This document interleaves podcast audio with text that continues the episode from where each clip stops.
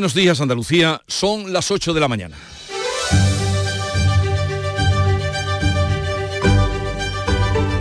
En Canal Sur Radio, La mañana de Andalucía con Jesús Vigorra.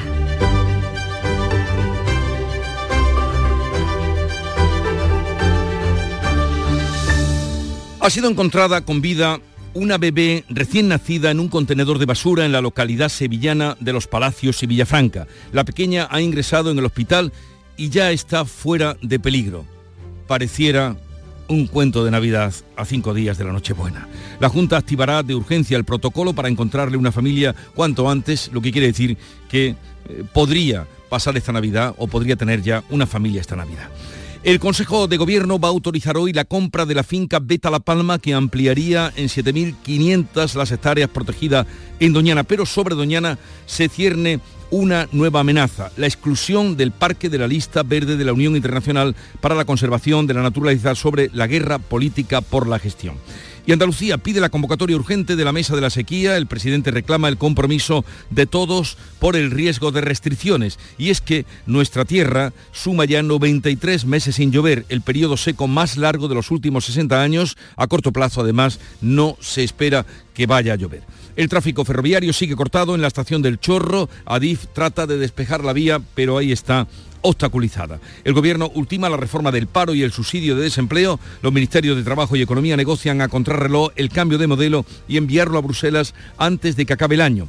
Por otra parte, el Papa Francisco ha autorizado a los sacerdotes a bendecir las parejas casadas por lo civil y a las formadas por personas del mismo sexo. Un cambio radical. Social Energy.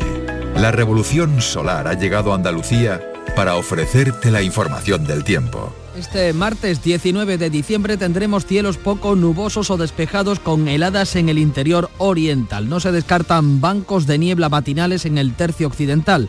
Los vientos soplarán flojos variables de poniente en el Mediterráneo y levante moderado en el estrecho. Las temperaturas mínimas siguen sin cambios y las máximas irán en ascenso oscilando entre los 18 grados de Málaga y los 13 de Granada y Jaén. Termina el año en verde con los Social Energy Green Days. Llévate 200 euros en tu batería virtual con Quiroluz, con seguro todo riesgo incluido los dos primeros años y grandes descuentos con hasta 25 años de garantía en todas nuestras instalaciones de primeras marcas. Pide tu cita al 955 44 11 11 o socialenergy.es. La revolución solar es Social Energy. La mañana de Andalucía.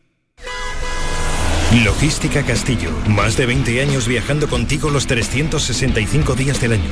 Logística Castillo les ofrece la información del tráfico. A conocer cómo se circula a estas horas por las carreteras de Andalucía, desde la DGT nos informa Alfonso Martínez. Buenos días.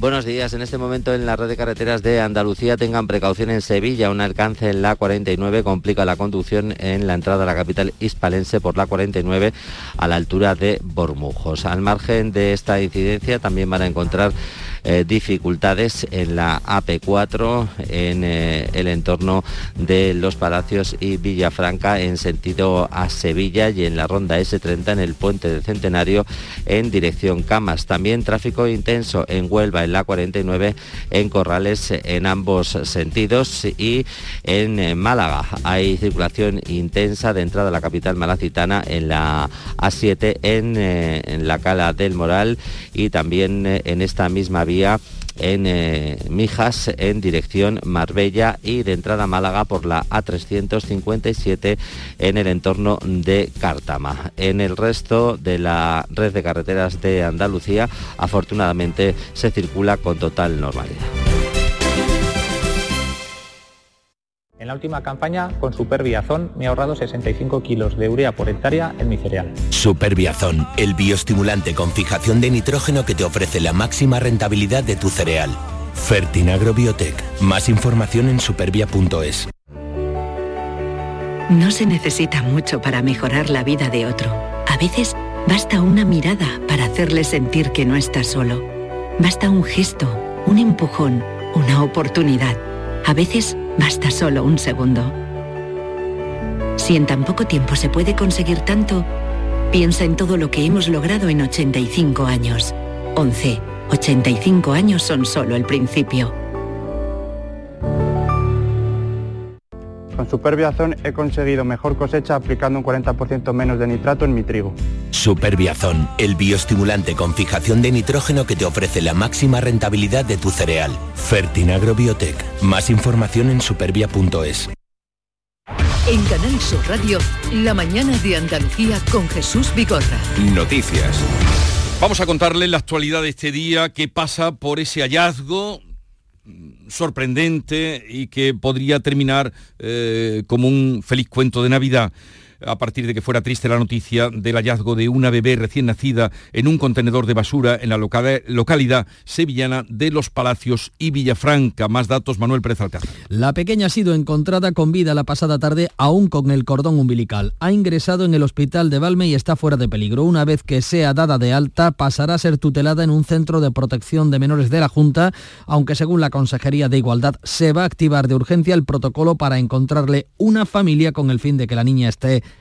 en una vivienda cuanto antes.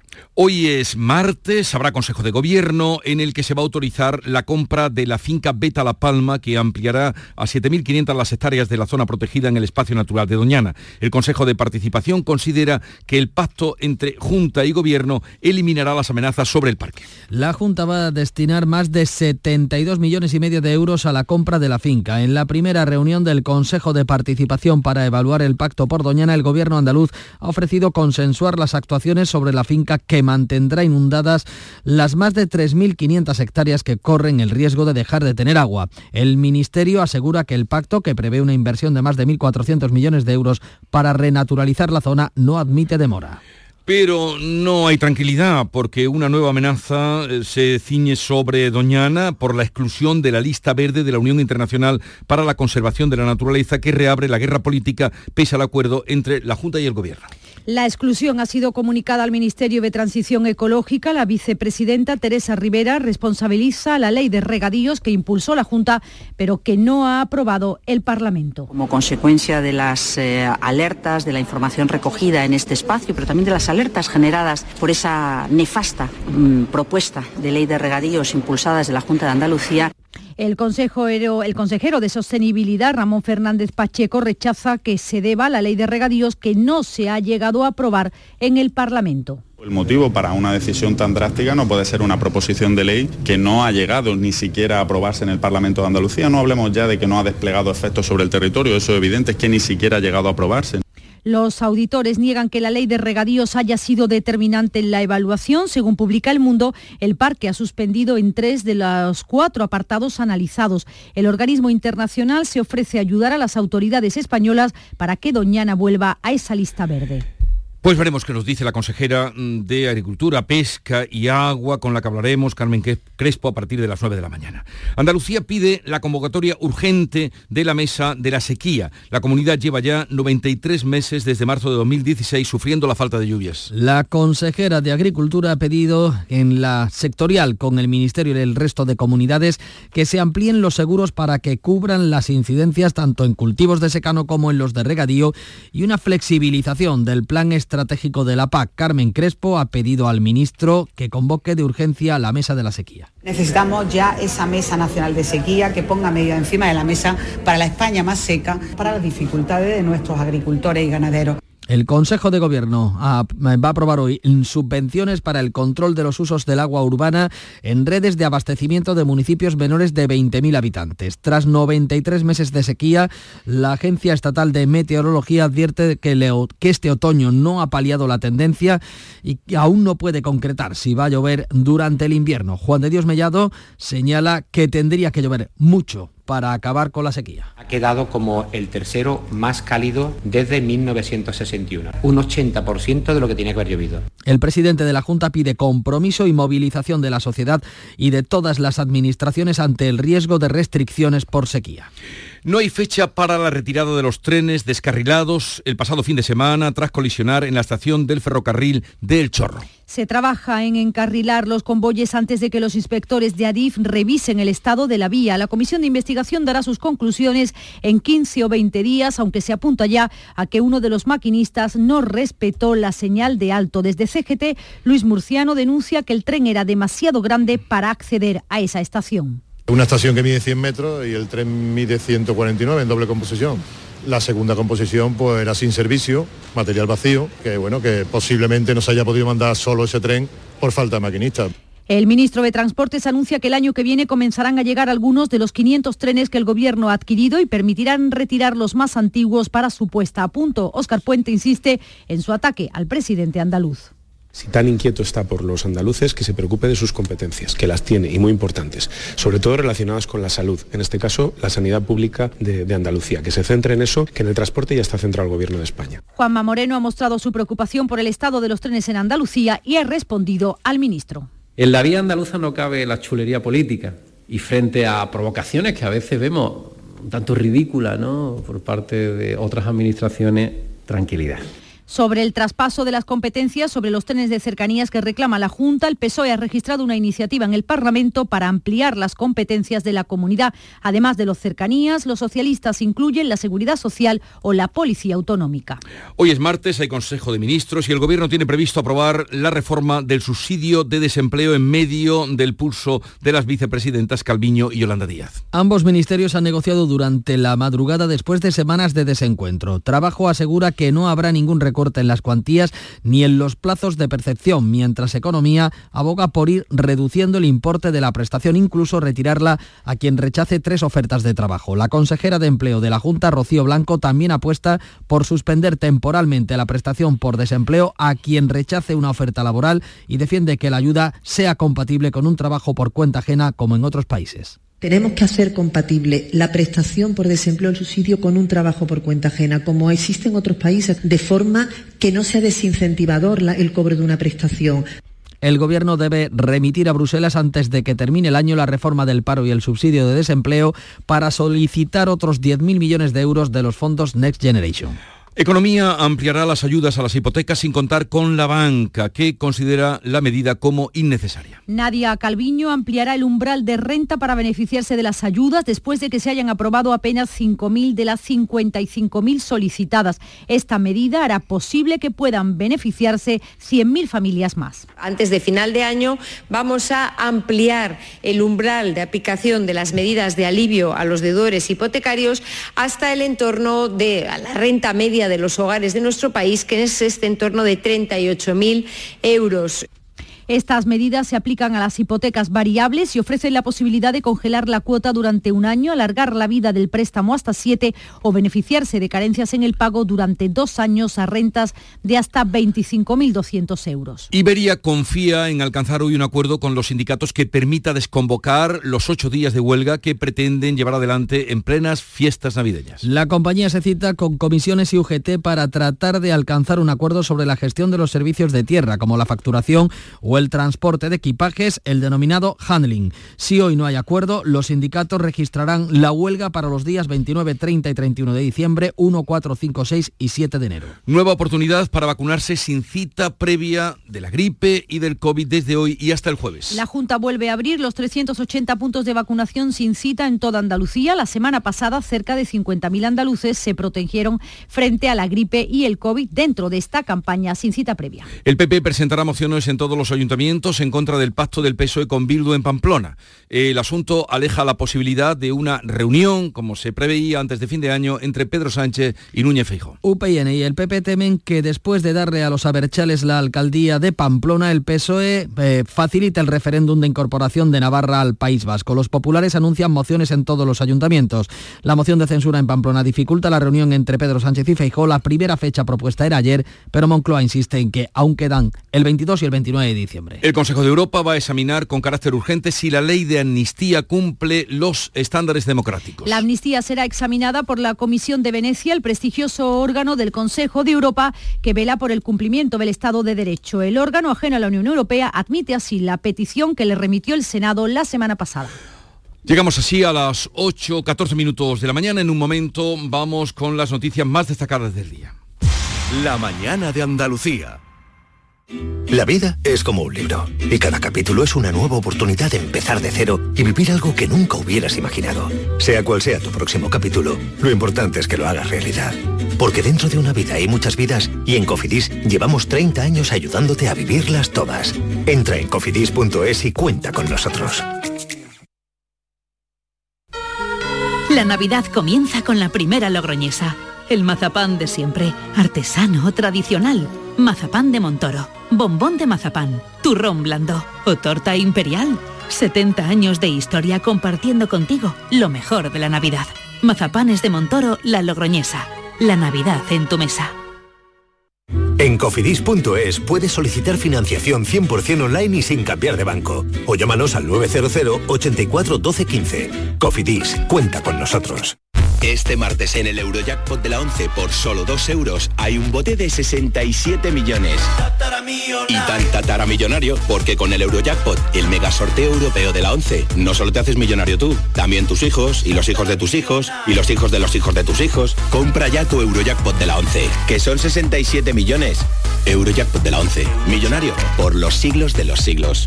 A todos los que jugáis a la 11, bien jugado. Juega responsablemente y solo si eres mayor de edad.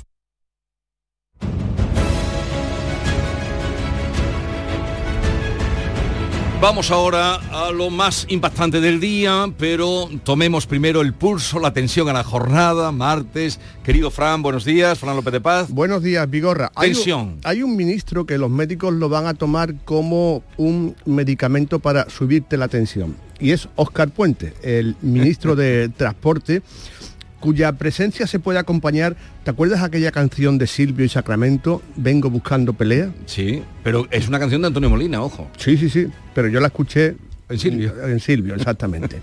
¿Tú sabes que ha bloqueado el ministro al presidente de la Diputación de Málaga, a Francisco Salado? La Diputación de Málaga Sí. le manda una carta al ministerio diciéndole que las infraestructuras están bastante mal, que tienen que meterle mano a los trenes. Respuesta del ministro, te bloqueo. ¿Pero lo ha bloqueado dónde? ¿En Twitter? En Twitter, en las redes sociales. es demás. Ta- También bloqueo, no sé si a Díaz Ayuso o al alcalde de Madrid. En fin, estas son las prácticas de un ministro que nos va a dar grandes momentos de gloria en esta legislatura, sea larga o corta, un paso de gigante, así se considera la iniciativa del actual Santo Oficio de permitir la bendición de parejas de divorciados y parejas del mismo sexo dentro de la Iglesia Católica. Y hoy ya empezamos con las copas de Navidad. Feijó no va a ir a la Moncloa a visitar a Pedro Sánchez, pero hoy van a ir en peregrinación los periodistas porque hoy se celebra, después del Consejo de Ministros, la tradicional Copa de Navidad.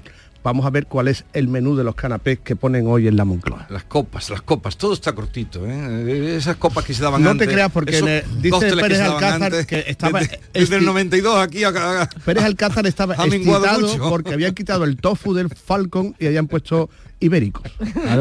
Pues ahora nos lo cuenta Manuel Pérez Alcázar. Cuéntanos lo más Bueno, pues, llamativo del día. Efectivamente, hablando de menús, y no sé si será por aquello de la cercanía de la Navidad, el Ministerio de Defensa ha sacado a concurso el contrato para el suministro de alimentos del ALA 45, el denominado Falcon, en el que viajan no solo los miembros del gobierno, también los de la Casa Real. Este menú se enriquece, va a tener más ibéricos y como explicaba López de Paz, desaparece el tofu. Eh, pues ya están informados por si algún día les invitan, que sepan ustedes no a encontrarlo. Eh, la clave económica del día, ¿dónde la encontramos, Paco Ramón? Bueno, pues será el menú porque no pagan alquiler. Leemos en expansión que el alquiler sigue al alza y sin freno. Los precios se han incrementado un 6,1% hasta noviembre, pero de manera muy desigual. En Andalucía los precios suben de media un 3,8%, mucho menos que la media nacional. Sube en todas las capitales menos en una, en Huelva, donde incluso experimenta una fuerte bajada del 4,8%. En el lado opuesto, Málaga, Granada y Sevilla y la capital de la Costa del Sol se encarece a un ritmo del 10,5%. Y es que la capacidad de comprar una vivienda o de alquilar una mejor es inferior tras la pandemia. Sin embargo, los precios inmobiliarios, como vemos, siguen al alza. ¿Por qué? Te preguntarás. Pues porque la, depan- la demanda supera ampliamente a la oferta. Y la noticia del día deportiva nos la trae Nuria Gaciño. Hola, Nuria. Hola, última jornada liguera del año que comienza hoy. Especial atención al duelo andaluz de los Cármenes, donde a las nueve y media de la noche se ven las caras el Granada y el Sevilla. Ambos afrontan el partido con muchas bajas, ambos llegan con urgencias para salir de la zona baja de la tabla. La prueba más evidente es que el Sevilla estrena técnico con la presencia de Quique Sánchez Flores, que firmaba ayer hasta el 2025 y que solo ha dirigido un entrenamiento con su nuevo equipo. Además del Granada-Sevilla, a las nueve y media, a la misma hora, el Real Madrid visita al Alavés y a las 7 el Rayo Vallecano recibe al Valencia. Mañana turno para Almería, que visita al Barcelona a las 7 y a las 7, pero el jueves el Cádiz recibe a la Real Sociedad, el Betis al Girona y hoy pendientes de la Junta de Accionistas del Betis que se celebra esta tarde. Pues llegamos así a las 8.20 minutos de la mañana, es ahora el tiempo de la información local. Atentos. En la mañana de Andalucía de Canal Sur Radio, las noticias de Sevilla con Antonio Catoni. Buenos días, vecinos de los Palacios han logrado salvarle la vida a una niña recién nacida a la que pudieron rescatar de un contenedor. La encontraron ensangrentada con el cordón umbilical y dentro de una bolsa de plástico. La Junta se ha hecho cargo de la bebé que está ingresada en el hospital de Valme fuera de peligro. Hoy les contamos, se reúnen en el CERCLA los trabajadores de la Grúa Municipal de Sevilla, la dirección de la empresa para tratar de evitar la huelga convocada a partir de mañana en pleno periodo navideño. Y una última hora, ha quedado solucionada la avería del metro en la estación de San Juan Bajo. Los viajeros han podido embarcar. Vamos a comprobar a esta hora cómo se circula por las carreteras de Sevilla y provincia. Isabel Campos, buenos días. Buenos días, con 8 kilómetros de retenciones en la A49 debido a un accidente a la altura de la Pañoleta, sentido Sevilla, un vehículo está ocupando uno de los carriles. Un kilómetro también en el nudo de la Gota de Leche, sentido Ronda Urbana Norte, y un kilómetro en el puente del Centenario, sentido Cádiz. Ya en el interior, circulación intensa en el puente del Alamillo, Avenida de Andalucía y Puente de las Delicias, sentido entrada, y en la Ronda Norte hacia la Glorieta Olímpica. Lo más destacado de la predicción meteorológica es la bajada de las temperaturas con heladas débiles aisladas en algunas zonas de la provincia de Sevilla. Tenemos 3 grados en estos momentos en la capital, 0 grados en Constantina o en la localidad de Marchena. Se alcanzarán 16 grados tanto en la capital como en Écija, Lebrija o Morón. Enseguida desarrollamos estos y otros asuntos. Realiza Juanjo González. Pensado en instalar placas solares en tu vivienda o negocio? Con Sol Renovables, enchúfate al sol. www.solrenovables.com o 955 35 53 49. Son las 8.22 minutos. La niña recién nacida encontrada en un contenedor de basura en Los Palacios eh, está bien, está ingresada en el hospital de Valme, su estado es bueno, mientras la Guardia Civil ha abierto una investigación para intentar localizar a la madre. Pilar González, buenos días. Buenos días. Eran poco antes de las 6 de la tarde cuando un vecino de la calle Mariano Benllúrez, de Los Palacios, escuchó un llanto desde el interior de un contenedor de basura. Lo confundió con un, un animal, pero una mujer que también pasaba por allí terminó asomándose al contenedor y vio unos pies saliendo de una bolsa de plástico. No dudó en coger esa bolsa, como ella misma, Antonia Román, ha contado a Canal Sur Televisión. Nada, que iba para el colegio con mi hija y me dijeron, ahí hay un gatito llorando y era un bebé. Salí corriendo por una manta, lo saqué de la bolsa y me lo llevé corriendo al ambulatorio. No sé, no se puede explicar la sensación, no se puede. Es una sensación muy triste y muy, no sé, es que no sé explicarlo. Todavía estoy un poquito muy triste. Pero lo importante es que se ha llegado a tiempo, se ha llevado al médico y la niña está bien. Pues como ha contado, el bebé estaba con el cordón umbilical y ensangrentada. Los vecinos llamaron a la Guardia Civil, pero ella misma decidió llevarla con urgencia al centro de salud parando un coche y de allí fue trasladada al hospital de Valme. Se encuentra bien. Una vez que sea dada de alta pasará a ser tutelada en un centro de protección de menores, aunque según la Consejería de Igualdad se activará de urgencia el protocolo para encontrar una familia para que la niña pueda ser acogida cuanto antes. La Guardia Civil ha iniciado ya la investigación para tratar de localizar a la madre en función de los datos sobre embarazos o posible prueba de ADN que se le realiza a la pequeña. 823. En lo laboral, los trabajadores de la Grúa Municipal de Sevilla, la dirección de la empresa, tienen esta mañana una reunión en el Servicio Extrajudicial de Conflictos para tratar de evitar la huelga convocada a partir del miércoles. El portavoz sindical Santiago López considera que la empresa no tiene ninguna intención de negociar y denuncia incumplimiento del convenio. Tuvimos que hacer la huelga de Semana Santa, conseguimos que estos señores firmasen en CERCLA que iban a respetar el convenio, pero nos vemos otra aquí porque estos señores no lo, están cumpliendo. Están dejando a deber sistemáticamente a los compañeros que están de baja dinero, no respetan la antigüedad, no respetan una serie de artículos de nuestro convenio que claro nos caben de defensión enorme. Y por otra parte, los trabajadores de la base logística de Amazon en Dos Hermanas continúan con la huelga indefinida que comenzaban este lunes, que tuvo un seguimiento del 90% según los sindicatos, un 25% según la empresa. Un centro en el que trabajan 1.500 personas, una de ellas es Cristina. Estamos notando que ha bajado el sueldo, que teníamos una subida eh, para el año siguiente y han cogido pluses que no deberían estar, entonces al final la subida no es notoria, sino que acabamos cobrando lo mismo. Se acogen al convenio muchas veces y otras veces no, o sea, solo para su conveniencia. La dirección de Amazon en un comunicado asegura que los empleados de Sevilla cobran por encima del convenio provincial de logística y que tienen muchos beneficios sociales. Noticias de Sevilla en Canal Sur Radio. ¿Juega tu equipo? No dejes que el tráfico te meta ni un gol. Que la gran parada del partido de hoy sea la de Tusam. Deja el coche en el banquillo y ve el partido con Tusam. Tusam, el mejor refuerzo de la temporada para tu equipo. TUSAM, Ayuntamiento de Sevilla. Inari, un pueblo encantado de Laponia, llega a Fibes esta Navidad. Un parque temático con más de 20.000 metros cuadrados llenos de espectáculos, cabalgata, atracciones, talleres y mucha diversión. Del 16 de diciembre al 4 de enero. Más información y venta de entradas en inarisevilla.es. Ven y pasa un día inolvidable. ¡Oh, oh, oh! Mañana se estrena Navigalia, el mapping del río que tendremos ocasión de ver hasta el 4 de enero, cuatro pases diarios desde las 7 de la tarde. Hay que conseguir las entradas en una web, la magia está en el río.com, que son gratuitas. Eh, Por seguridad se va a cortar el paso peatonal, al paso peatonal parte del puente de Triana, también habrá vallas opacas en esta zona y en el Paseo Colón. ¿Y cómo va a ser ese espectáculo, Pilar? Pues Acciona se ha hecho cargo del montaje de este espectáculo. Está protagonizado por una niña, se llama Esperanza, y por su abuelo, que hacen un recorrido por la historia de Sevilla y del río. Un gran despliegue de tecnología al servicio de las emociones, como señala su responsable, Juan Antonio Aranda. Contamos con tres pantallas de agua que suman una superficie de proyección de aproximadamente 70 metros, eh, con 13 proyectores de vídeo de 13.000 lúmenes, aproximadamente 100 proyectores eh, robotizados de iluminación para efectos aéreos, 13 máquinas de láser de distinto tamaño, eh, 9 lanzallamas, equipamiento de sonido. Utilizamos la tecnología con intención de transmitir las emociones que la niña siente. Más cosas, el Consejo de Gobierno de la Junta autoriza hoy la compra por más de 72 millones y medio de euros de 7.500 hectáreas de la finca Beta La Palma en la Puebla del Río, en el entorno de Doñana. La propiedad ocupa prácticamente la mitad de la isla mayor del Guadalquivir. Según el consejero de Medio Ambiente, Ramón Fernández Pacheco, con esta operación se protegen los recursos hídricos del parque. La envidiable lámina de agua con la que cuenta esta finca es el hogar de una riquísima biodiversidad y va a ser clave para conservar Doñana frente a los retos que el cambio climático nos está deparando. Y por otra parte, eh, ya cuenta con dictamen ambiental favorable la reapertura de la mina de Alcollar, que podría verificarse en enero o febrero, según los cálculos del ayuntamiento.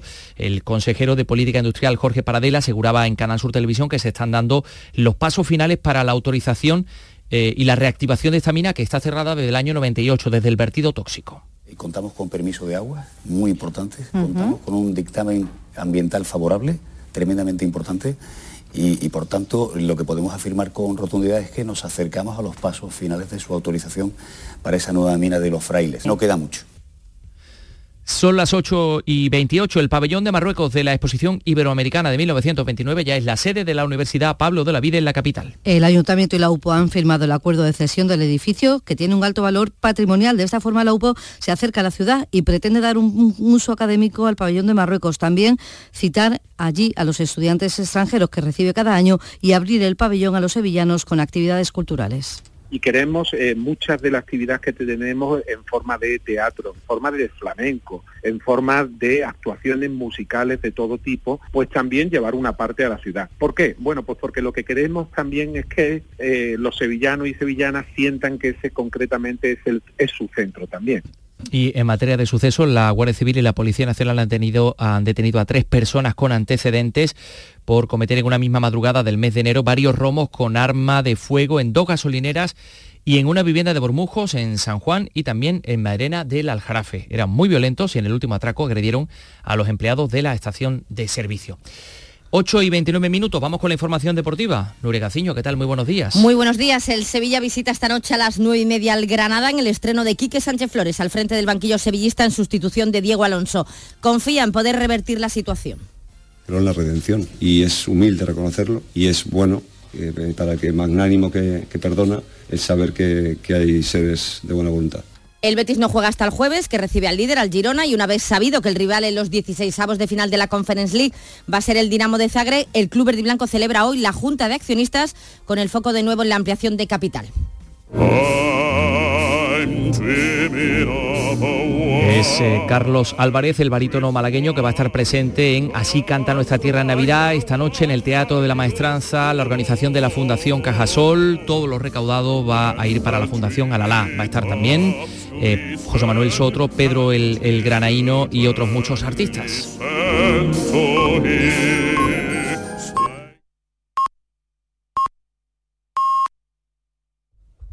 Andalucía son las ocho y media de la mañana.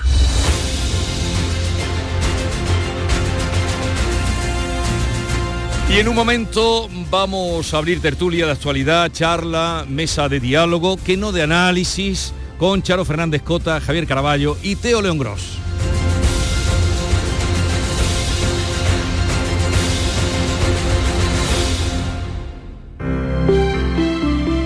Buenos días. En el sorteo del cupón diario celebrado ayer, el número premiado ha sido 44.289 44289. Serie 04848. Recuerda que hoy, como cada martes, tienes un bote millonario en el sorteo del Eurojackpot de la 11. Disfruta del día. Y ya sabes, a todos los que jugáis a la 11, bien jugado. El Ayuntamiento de Úbeda ha adecuado un itinerario dedicado al insigne escritor ubetense Antonio Muñoz Molina, bajo el nombre de Úbeda Mágina, el paisaje en la memoria. Operación 6.3, adecuación de recorridos históricos. Estrategia de desarrollo urbano sostenible e integrado Úbeda Baeza 2020, cofinanciado al 80% por el Fondo Europeo de Desarrollo Regional, Unión Europea. Una manera de hacer Europa. La tarde de Canal Sur Radio con Mariló Maldonado. Disfruta de las tardes con tu radio, con tu sección preferida Cafelito y Besos, entrevistas en profundidad, por tu salud y los temas que más te interesan. Todo aquí. En la tarde de Canal Sur Radio con Mariló Maldonado, de lunes a viernes desde las 4 de la tarde. Canal Sur Radio, la radio de Andalucía. Los Reyes Magos llenan sus carrozas en Frutos Secos Reyes, con tres lotes diferentes. Frutos secos, snacks y tu lote de pipas Reyes para hacer las delicias de pequeños y mayores. Haz tu pedido ya en frutosecorreyes.es o en el 955 70 48 12 antes del 22 de diciembre y recógelo en fábrica. Frutos Secos Reyes, los Reyes de la Cabalgata. Buenos días. En el sorteo de mi día de la 11 de ayer, la fecha ganadora ha sido 20 de septiembre de 2002. y el número de la suerte el 10. Recuerda que hoy, como cada martes, tienes un bote millonario en el sorteo del Eurojackpot de la 11. Disfruta del día. Y ya sabes, a todos los que jugáis a la 11, bien jugado. Seguro que ya te han dicho cuándo es. Seguro que alguien de tu familia ya lo tiene. Y seguro que alguna vez te has imaginado qué harías. ¿Y si la suerte está en este número que acabas de ver? ¿Y si te toca? ¿Te imaginas? Pues este viernes 22 de diciembre es el día, el día de la lotería. Sigue imaginando qué harías si te tocara y síguenos en directo. Vive este viernes el sorteo de la Lotería de Navidad. Desde las ocho y media en la mañana de Andalucía con Jesús Vigorra. Vas a disfrutar la radio seguro, seguro.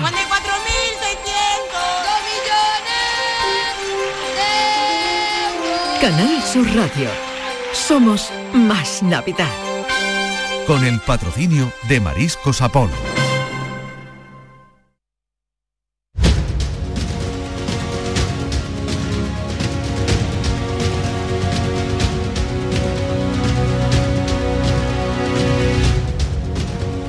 Vamos ya a la tertulia, hoy con Charo Fernández Cota. Buenos días, Charo. Hola, muy buenos días. Eh, Javier Caraballo, buenos días. Muy buenos días. Y eh, Teo León Gross, es que estaba haciendo esta pose porque hace mucho tiempo que tú no coincidías con Caraballo, ¿no, Teo? Buenos días, Teo. Eh, pues sí, pero es un placer. Digo, si Ay, lo, ay, lo no lo planteas dudo. como que, que me he resistido a coincidir, no, no, es un verdadero placer coincidir con Javier. De hecho, coincido todas las semanas pero en mesa, en mesa de análisis. Bueno, ahora podremos que vamos a ver si mejoramos esa conexión que teníamos con él. Eh, Charo sí que estuvo también el otro día, estuviste con, con Caraba. Sí, Eh, con, con Javier coincido. Dice, eh, cuando estuvimos en Cajasol, y Sí, en el sí, Belén, dice que cogiste ahí el resfriado. Es que mm, ya sabemos que aquí en Sevilla los espacios, eh, además es que ese patio es un patio semicubierto y cogí un catarrillo que todavía no he soltado, ¿eh? Pues déjate tú de Málaga, que yo no sabía que hacía tanto frío en Málaga. En cuanto que salió el sol, la cosa cambió. Ayer estuve en Málaga, ya en tu tierra, en la Alcazabilla 3, en la calle. Sí. O sea, en la calle, haciendo la calle. Sí, a ver, eh, el- el- en la calle en invierno eh, hace frío. A las 8 de la mañana hace, Hace frío. frío. Digamos que es una costumbre invernal. ¿eh? Sí, Pe- sí. Pero te- también te tengo que decir que, por ejemplo, esta mañana cuando me he despertado, eh, cuando hemos comenzado el día, hacía dos grados en Sevilla Sí. y nueve en Málaga. Digo, por, por, por Ya, que te hagas una idea del que hubieras pasado aquí. Esta mañana he cruzado el puente, eso me contestó el alcalde, pero al pobre no nos lo cargamos de milagro, porque estábamos allí y el vino accedió, muy gustoso, el alcalde de Málaga estuvo con nosotros a primera hora, a las ocho y media, a esta hora. Y esta mañana cruzando el puente de la barqueta, cuando es la primera vez que lo he visto esta temporada a 4 grados. Sí. A las 5 de la Yo, mañana. yo he venido en la moto y, y realmente, en fin, había grajos eh, en el, car- en ya el se sabe que cuando los grajos en el vuelan bajo.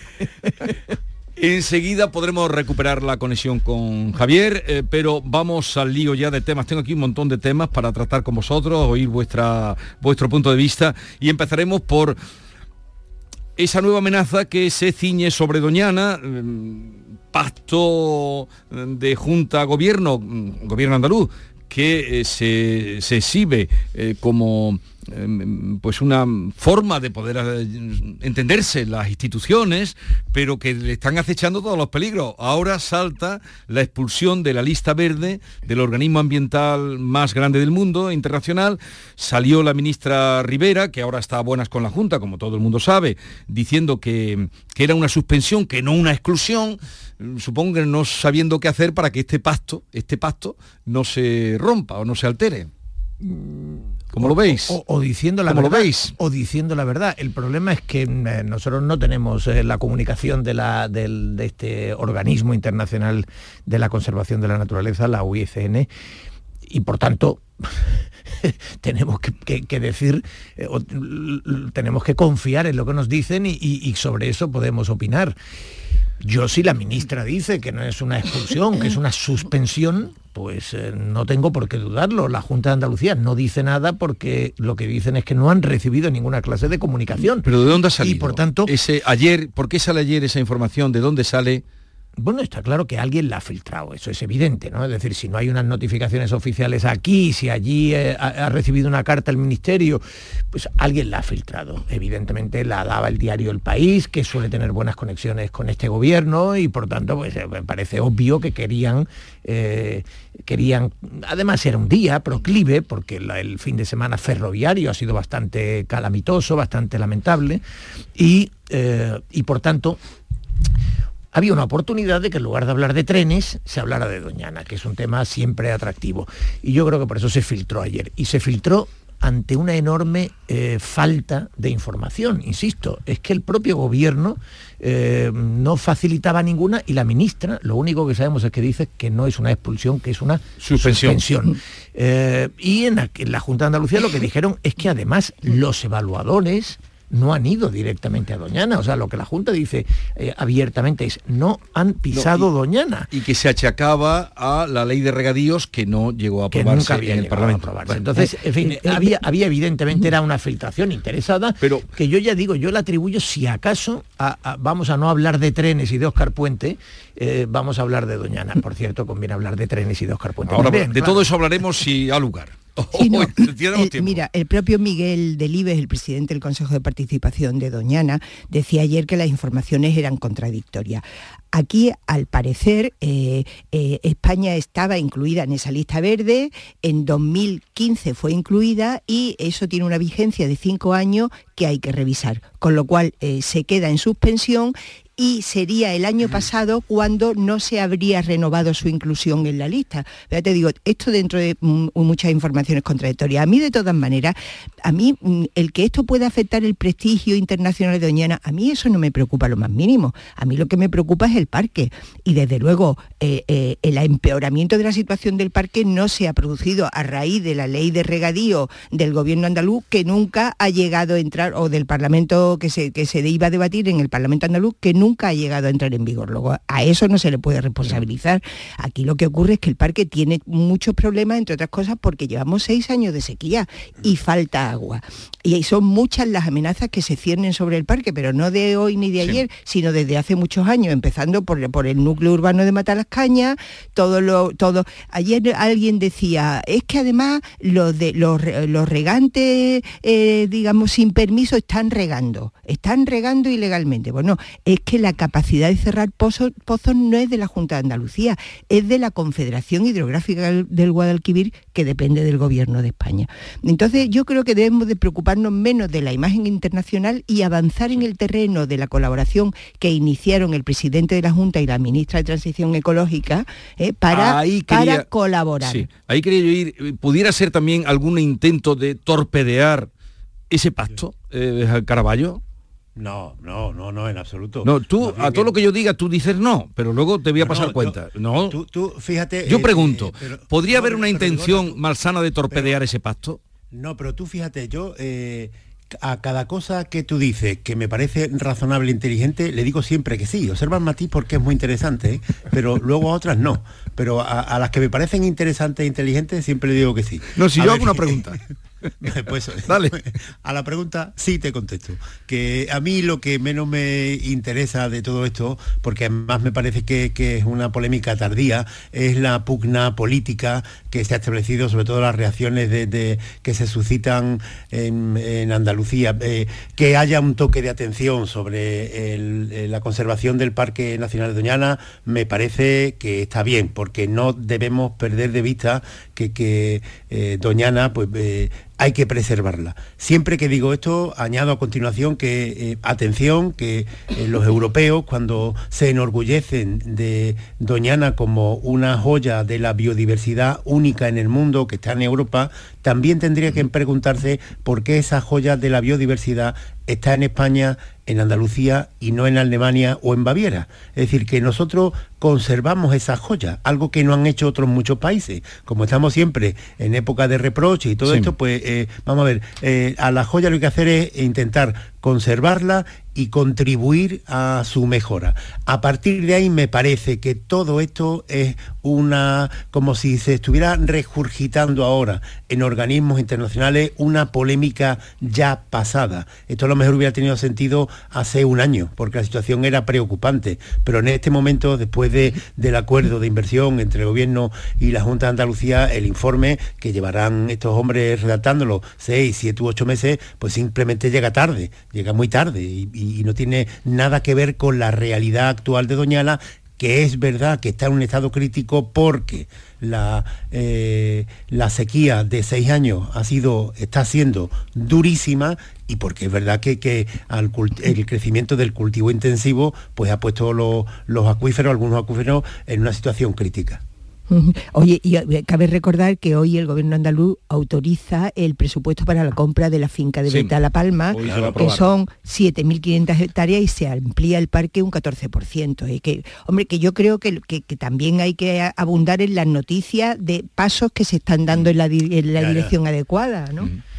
Bueno, sí, es verdad, pero que bueno, que tampoco esto es una buena noticia para el gobierno andaluz. El hecho de que, eh, venga este informe, pues lo único que señala eh, es por, por donde no tiene que caminar la política de protección de Doñana. Sí, bueno, sí que yo creo que, hay algo que hemos celebrado todos en ese acuerdo del, gobierno andaluz y del gobierno central, eh, y es la posibilidad de cambiar la inercia que había en Doñana.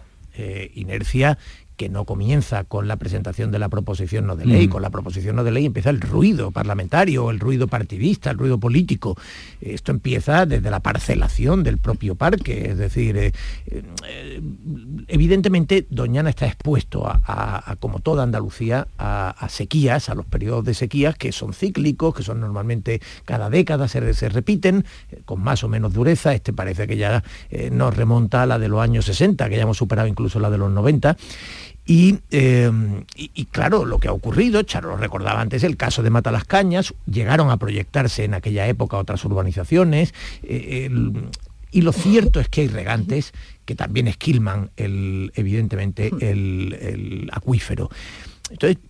Evidentemente todo hay un problema sistémico que tiene que ver con la sequía, que tiene que ver con los regantes, que tiene que ver con el turismo y la, digamos, la explotación de los acuíferos en general, y eso hay que cambiarlo. Y solo hay una manera de cambiarlo, solo hay una. Dinero. Es decir, el acuerdo entre los dos gobiernos es un acuerdo de 700 millones, que es un acuerdo importante.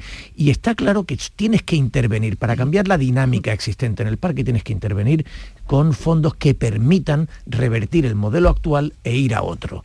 Bueno, yo creo que se ha emprendido un buen camino. Eh, evidentemente no es una buena noticia que, Doñana esté bajo el ruido de la UIFN, pero eh, yo también estoy de acuerdo con Charo en que siendo una, una mala cosa que, haya ese ruido, de momento lo que tiene que importar es el parque, no el ruido. Es decir, mm. el foco eh, hay que ponerlo en lo esencial. Mm. De agua vamos a hablar después, pero tengo mm, cita concertada con la consejera y eso nos permitirá eh, después, después apuntar algo más, esa petición de la reunión urgente de la mesa de la sequía.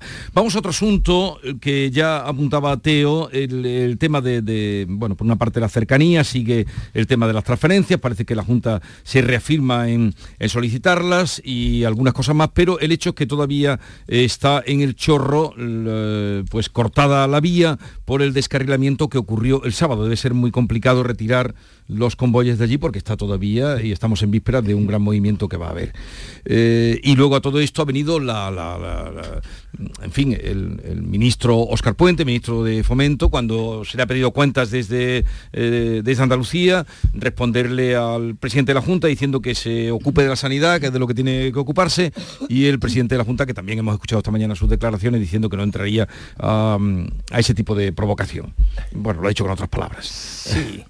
Sí, sí, bueno, a ver, es que, la, es que Oscar Puente eh, tiene que responder en ese tono de jabalí que, que, solía existir, en que siempre ha existido en el Parlamento, es una catalogación, como tú bien sabes, de Ortega, pero... Eh, que además lo dijo con mucha maldad, porque cuando Rubio y otros parlamentarios, otros diputados se le acercaron para... Eh, eran cinco, si no recuerdo mal, se acercaron a su escaño para decirle, porque Ortega ya había publicado lo de somos la diferencia entre tenores y, jabalíes, y, y, se le acercaron los cinco y le dijeron, nosotros somos los jabalíes del Congreso y dijo, ah, no sabía que los jabalíes fueran en piara. Con lo cual, en fin, cerdolización que decía que había. Eh, lo cierto es que, que Óscar Puente, esa figura que es típicamente del Congreso, hombre, en un gobierno, tener un ministro para que, para que eh, actúe con ese matonismo, con esa bravuconería, pues parece bastante indecoroso. El presidente de la Junta hizo un tuit irreprochable no había la menor, el menor tono faltón, la menor palabra inadecuada, no había nada eh, eh, sarcástico, no había nada. Es decir, era un tipo que decía, oiga, tenemos preocupación, está habiendo mm. descarrilamientos, vías cortadas, accidentes de tren. Evidentemente, eh, Andalucía necesita inversiones y una evaluación, una buena evaluación de la situación actual. Eso es todo lo que decía. Y responde, métase usted en la sanidad pública y déjeme, y déjenos. Hombre, al presidente de, Andalucía, bueno, como cualquier presidente de cualquier otra comunidad, ¿no? No tienes que decirle dónde, de lo que eh, puede o no puede hablar o de lo que puede o no preguntar. ayer Juanma Moreno, en su estilo, pues dijo, pues hombre, la vía andaluza desde luego seguirá siendo la de tratar a la gente con respeto y, actuar con moderación y no responder a provocaciones ridículas. Evidentemente todo el mundo sabía de quién estaba hablando, pero em, en fin, eh, yo creo que una cosa es esa espuma que evidentemente pues eh, está bien porque retrata el perfil eh, de, Oscar Puente, y otro, el auténtico problema de fondo, que yo creo que es un problema real, y, que además el azar el azar ha querido que, ahora mismo esté en el centro de la política andaluza. Porque es verdad que la Junta de Andalucía no tenía ahora mismo entre sus prioridades ni reclamar eh, eh, las competencias ferroviarias, ni eh, su apuesta iba por otro camino. ¿Qué ha ocurrido? Que la propia izquierda le ha dicho, oiga, pídala. Y ha dicho, muy bien, la pido. Es que, sí, fíjate que igual antes de reclamar competencias, eh, lo que habría que reclamar son inversiones, porque es que además, si es que la red de cercanía en Andalucía es de risa, es que de las ocho provincias solo hay cercanías en tres, Sevilla, Málaga y Cádiz y mm, mm, cada vez son más frecuentes las impuntualidades, los incidentes, eh, y, últimamente ya también los accidentes. Entonces, ¿qué, problema hay? Que es que los mismos que hace una semana abogaban por suprimir los vuelos cortos porque los transportes ferroviarios son más sostenibles, están descuidando la red ferroviaria. Entonces, yo creo que lo que desde luego hay que reclamar en primer lugar son inversiones. Inversiones en vagones, inversiones en trenes, inversiones en, personal, inversiones, claro, en, infraestructura. ¿no? claro, y desde luego lo del ministro Oscar Puente yo creo que nos va a deparar muchísimos momentos de gloria. ¿eh? Pero bueno, la respuesta del presidente de la Junta estuvo bien. Eh, vino a decir que bueno, que, frente a la chulería, prudencia y tranquilidad, ¿no? Porque verdaderamente yo creo que no es ningún, eh, no es ningún insulto, ni hay que reaccionar mal a que el presidente de una comunidad autónoma reclame una red ferroviaria de cercanías que funcione la poca que tenemos.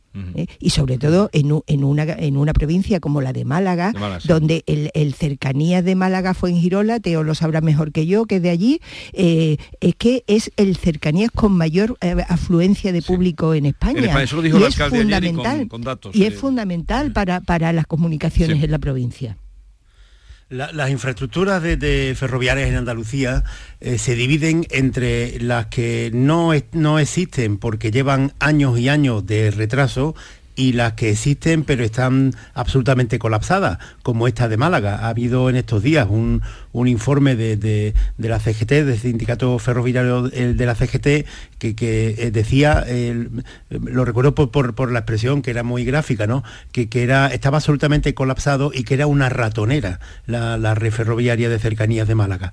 Y esta es la realidad. La elección de, por parte de Pedro Sánchez de, de Óscar Puente para ministro de Transporte tiene un objetivo muy concreto, que es responder con lisonja a todo lo que reclamen los independentistas catalanes para la red de cercanía y responder con chulería a lo que pidan el resto de comunidades autónomas y así pues eh, el gobierno sigue adelante. Sigue adelante con las lisonjas y las inversiones a Cataluña porque es lo que tiene comprometido para poder eh, finalizar la, eh, la, la legislatura y sigue adelante con la confrontación frontal con las comunidades del Partido Popular. No es más que chulería. Pero bueno, para salir de esa situación, lo inteligente es, desde luego, no entrar al trapo de esa pugna, pero sí aprovechar el momento que el gobierno está dispuesto a cederle todo a, la Generalitat de Cataluña para la cercanía, para primero elaborar un informe propio que yo creo que la Junta tiene capacidad institucional de sobra para elaborar un informe propio sobre las carencias y las deficiencias, deficiencias de la red ferroviaria de Andalucía presentarlo en el, en el gobierno de la nación, exigir eh, inversiones y prestarse a la colaboración o la cogestión de la eh, red de cercanía. Yo no creo que en Andalucía se pida la eh, gestión completa de la red de cercanía porque es que, vamos a ver, eso es, una trampa enorme. Si tú pides la transferencia de la cercanía pero no te aseguras la inversión, estás asumiendo un problema de una envergadura enorme. ¿Por qué los eh, independentistas catalanes quieren asumir la gestión de, la, de los trenes de cercanía, los rodalíes? Que, pues, pues Porque van acompañados de una gran inversión, pero eso en Andalucía no creo que fuera así. Pero vamos, que se puede empezar ese camino, como decía antes Teo, pero a mí me parece que es la salida que se le tiene que dar a esta crisis que se ha desatado a raíz de lo demás. y luego seguir reclamando también, eh, Javier, eh, los trenes de larga distancia estancias que están sin completar, ¿eh? porque parece mentira que Andalucía sigue, el puerto de Algeciras sigue incomunicado por Algeciras Bobadilla y Granada está olvidada de la mano de Dios porque y Almería porque no acaba de llegar el tren de la, de la costa, el corredor ferroviario, que eso también hay que seguir reclamándolo, porque es que la, la comunidad más poblada de España y la que peor está comunicada por, por ferrocarril. La de Algeciras creo que es la promesa política eh, incumplida más antigua de España, porque es de finales del 19. Y, sigue todos los días. No hay semana. Eh, el último fue que llegó con retraso porque eso lo llevamos contabilizado. Porque es que ya yo le llamo el tren pincho. del siglo XIX. ¿eh? ya, ya, ya sé que del XIX. Oye, eh, Caraballo, ¿para cuándo está fijada la fecha de la reunión de Feijó con Sánchez? Porque iba a ser ayer. Ayer no fue. Te la tenía guardada, Javier. ¿Para cuándo va a ser? La... Ya quedan dos días. Pero no, porque te, quedas en, lo circunstancial, en lo, en lo anecdótico. Lo de menos es la fecha. No, no, no, no, no, no, no, lo, querido. Lo que yo dije. No, no, no, vamos no, no, no. Tú dijiste. yo defendí que se iban a reunir. No. Que eso es lo importante. Yo dije... Y que ya, y que ya veríamos el día. Puse en duda que fuera antes de fin de año y tú me dijiste... Eh, sí, pues, claro, lo que pasa, Vigorra, que, que en los análisis políticos hay que ir actualizándolo de acuerdo a... Ah, que tú también cambias de... Tú también cambias de opinión, de, punto de vista, según... Eh, pero, vamos a ver, esto no es que no recuerdo, Teo seguro que lo sabe. No, Teo no, pero si lo recuerda Charo. perfectamente. para, desgracia tuya yo estaba aquí, Javier también. Que sí, que sí, pero no, no, pero... Eh, hay una cita famosa, creo que es un premio Nobel de Economía, decía, oiga, es que yo cambio de opinión cuando cambia la realidad. ¿Usted qué hace? yo, claro. no, le quedan todavía dos fechas, 22 y 29. Lo funda, que para mí lo, lo anecdótico de todo lo superficial es la fecha concreta. Lo importante, que el Partido Popular pues acudirá a la reunión de Moncloa. ¿Qué, es lo que ha ocurrido en este tiempo que ha variado la previsión inicial de que se fueran a reunir antes de fin de año? Pues primero eh, que el Partido Socialista una vez más ha interpuesto en la, en, la reunión, como ya ha ocurrido otras tantas veces, un, acontecimiento que le hacía al PP eh, bastante complicado asistir, como es el pacto de, eh, de Pamplona para desalojar a una alcaldesa de UPN y poner a, un alcalde de Bildu y, luego la eh, forma prepotente con la que el Partido Socialista está solicitando la entrevista. Esto desde que decía Nadia Calviño este fin de semana, cuando acude el presidente se va. ¿Cómo que se va? Se va si eres ministro, ¿no? O, o si eres un pelota. Pero es que en los sistemas democráticos que el, líder de la oposición acuda a una reunión con el jefe del Ejecutivo es eh, un deber institucional pero no una obligación. La obligación en Corea del Norte, pero aquí no. Y entonces, eh, pues lo normal será que, que, eh, tú lo pidas, que el presidente lo solicite también con respeto, porque le debe respeto también al líder de la oposición, que el líder de la oposición respetuosamente le conteste afirmativamente, que acuerden una agenda y que vayan a reunirse. Claro, esa de hecho, militar un eh, perdón un segundito, pero Javier, no, Javier, no, hombre, Charo, Javier, no.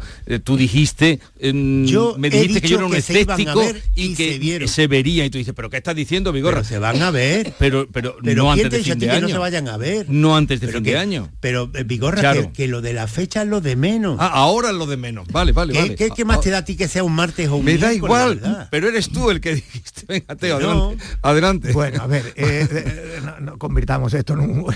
no, no, es que me, el, me, retó yo. Podemos hablar de lo fundamental pero vamos, en lo esencial, yendo a lo esencial, efectivamente. Que no se van a ver. No, yo creo que no se, van, a ver, No se van a ver inmediatamente. no se van a, van a ver inmediatamente porque efectivamente ahora mismo las circunstancias no permiten que se vean o lo ponen muy difícil. Ten en cuenta que Pedro Sánchez, que ha despreciado sistemáticamente a Feijó, es decir, Feijó le decía, vamos a reunirnos, tengo pactos de Estado que ofrecer, eh, y, los otros decían, el presidente no levanta el teléfono, acordaos, decían desde Moncloa Isabel, el presidente no levanta el teléfono para llamar al líder de la oposición, que llame el líder de la oposición a pedir cita y ya veremos. Y así se tiraron meses. Es decir, ahora, evidentemente, Pedro Sánchez, y es verdad que es el presidente y que en alguna mm. medida eso le confiere una cierta potestad, el presidente ahora ve que le conviene llamar a Feijó y dice, pues venga, ahora lo llamo. ¿Qué ocurre? ¿Por qué lo llama? Lo llama porque Junts, entre otras cosas, exige su reunión. Entonces, si tú te reúnes a la vez con Feijó y con Puigdemont, pues dices, oiga, yo me reúno con todo el mundo. Eh, Totalmente de de, acuerdo. alguna manera tienes que blanquear tu reunión con Puigdemont, que es una reunión incomodísima. ¿eh? Un presidente de gobierno saliendo de España a reunirse con un prófugo de la justicia que le está marcando la agenda al gobierno de España. Entonces, claro, eso se tiene que blanquear. Y entonces dices, le ofrezco una reunión a Feijo y lo compenso. ¿Qué ocurre? Que lo primero que dice Feijo es, oiga, ¿de qué quiere usted hablar conmigo? No, pero- Deme dijo, un iré. orden Él del dijo- día. él dijo, sí, yo iré. voy, pero Voy, deme, pero deme un orden deme del un día, orden sí. del día. Y Moncloa, en un nivel, digamos, ya que se utilizaba esa palabra antes, de chulería incomprensible, dice, no, no, yo no le doy un orden del día. Aquí te llama el presidente y se viene, que es lo No, que y decía. le en dio efecto, tres fechas. Claro, eh, eso, eso que dijo, sí, tres- yo creo que ya antes de fin de año no va a haber reunión especialmente después de lo que dijo ayer la ministra Calviño, que es que además llueve sobre mojado, porque es que mm, eh, el Sánchez ha sido muy faltón con el líder de la oposición. No, no quiso intervenir en el debate de investidura de, de Feijó, mandó a Óscar eh, Puente, que estuvo mm, bastante faltón también. Se ausentó en el primer debate de la ley de amnistía y se rió a carcajadas de Feijó en, su propio debate de investidura. Entonces, con esos precedentes y la ministra ayer diciendo si se llama se va, hombre, si se llama se va, no. Tiene que haber cierta cordialidad y respeto, y respeto mutuo. Y luego además esto se enmarca entre el acuerdo con Bildu y la foto que se tendrá que hacer antes o después con Puigdemont. Con lo cual el momento no es. Llegamos a las 9, seguimos en conversación con Charo Fernández Cota, Javier Caraballo y Teo León Gross, pero están a punto de dar las señales horarias de las 9. Canal Sur, la radio de Andalucía.